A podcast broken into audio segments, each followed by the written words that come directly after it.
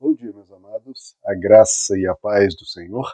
Eu sou o pastor Rômulo Pereira, da Igreja Batista Palavra da Graça, e hoje nós vamos estudar os Atos dos Apóstolos, capítulo 13, verso 42, que nos diz: Quando Paulo e Barnabé estavam saindo da sinagoga, o povo os convidou a falar mais a respeito dessas coisas no sábado seguinte.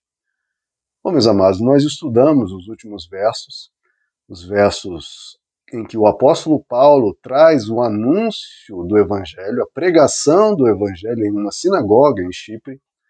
Essa pregação se estendeu aqui em Atos capítulo 13 por 26 versos e fizemos os vídeos tratando e elaborando verso por verso. Então esses 26 versos nós tratamos.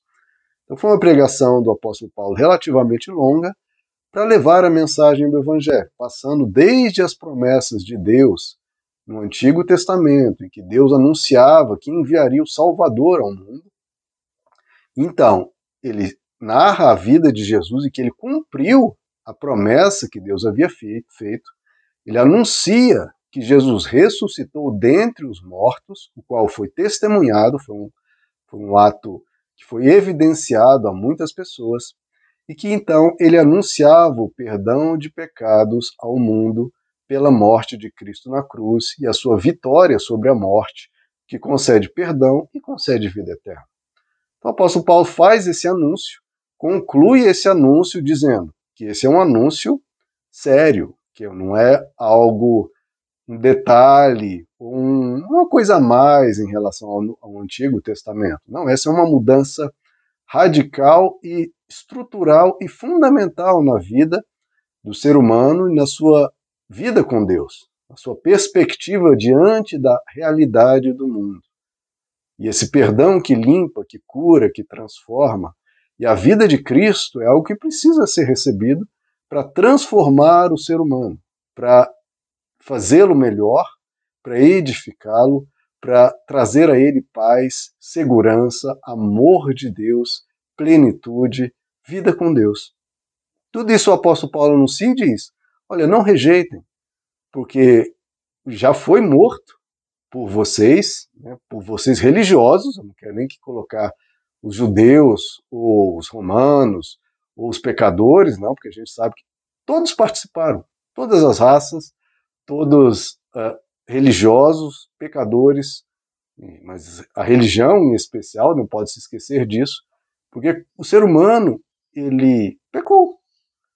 É uma, faz parte da vida humana o seu defeito, a sua falha, e isso precisa ser reconhecido, confessado e, portanto, andar em humildade diante de Deus, recebendo e buscando.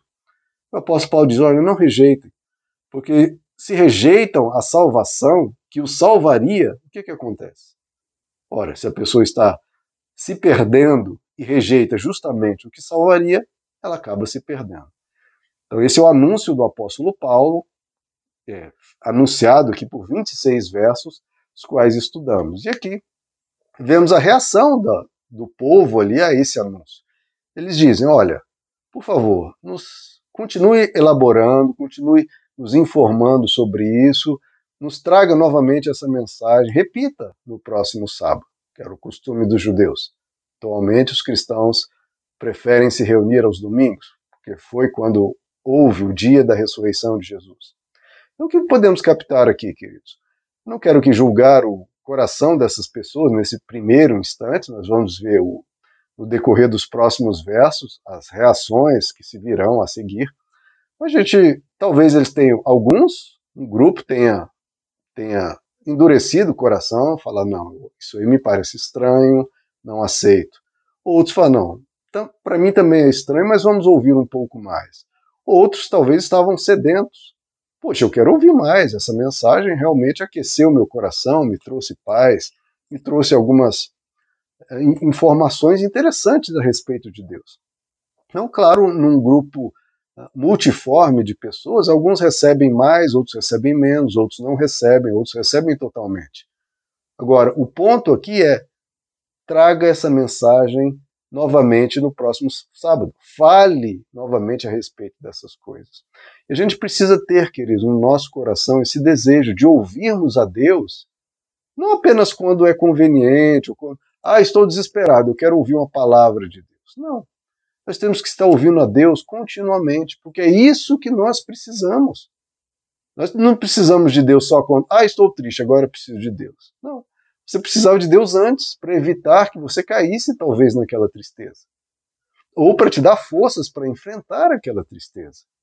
Então a gente precisa ouvir novamente a respeito dessas coisas continuamente para alimentar a nossa alma, alimentar o nosso espírito, alimentar o nosso coração, nos prover de valores, de princípios, renovar a nossa mente em Deus o tempo todo. É o que Jesus disse em relação à Santa Ceia. Façam isso em memória de mim. Lembrem-se das minhas palavras, lembrem-se do que eu fiz. É isso que vai evitar que o nosso coração endureça. Porque o nosso coração, nesse ambiente, nesse mundo hostil, queridos, está sempre tendendo a endurecer. Endurecer, endurecer. Aí ele ouve a palavra, ele brota de novo um pouco mais. Aí começa a endurecer, endurecer. Ouve a palavra, ele se internece novamente. Então é aquela folha, aquela flor, que se não for regada, ela seca.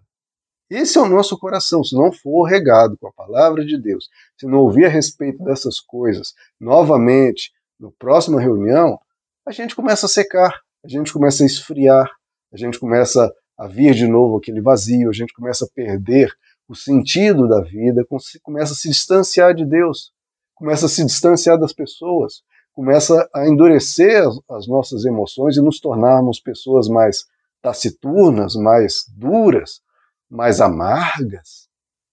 O que, que evita isso? A palavra de Deus. É Deus falando conosco, que não, de novo, não pode ser tratado apenas como uma pílula mágica para ser tomada de vez em quando em uma situação emergencial. Não.